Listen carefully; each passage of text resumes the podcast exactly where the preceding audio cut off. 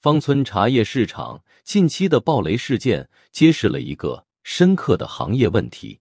在这个事件中，消费者被引诱投资于一种所谓的高价值茶叶，却最终遭遇了巨大的经济损失。这个案例背后的操作模式和心理机制值得我们深入探讨。首先，这起事件的起因在于一种看似诱人的投资承诺：消费者被告知只需支付三千元购买一坨茶叶，就能在一年后以五千元的价格卖出。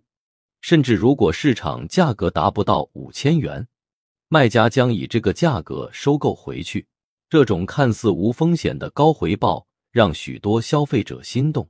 随后，卖家通过一系列精心设计的市场操作和心理游戏，逐步提高了投资者的信任和投资意愿。他们定期发布收益战报，创造出一种投资热潮的假象。在最初几个月里。承诺的回报似乎都在实现，这进一步加深了投资者的信任。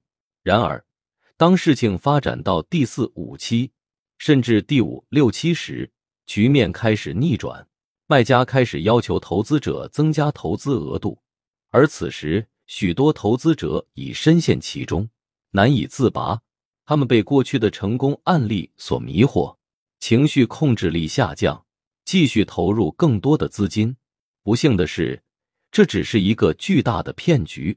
随着鱼塘越挖越大，卖家无法继续兑现之前的承诺，最终选择了逃跑。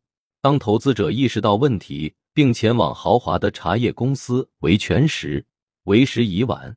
值得注意的是，芳村茶叶市场并非首次发生此类事件。根据行业内部人士的说法，这些骗子可能从一开始。就已经规划了他们的退出时间。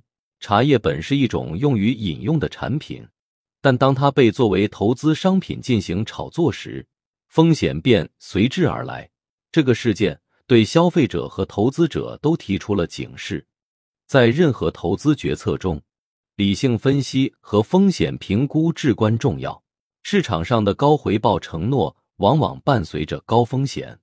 而且在涉及复杂心理和市场操作的情况下，这种风险更是不容小觑。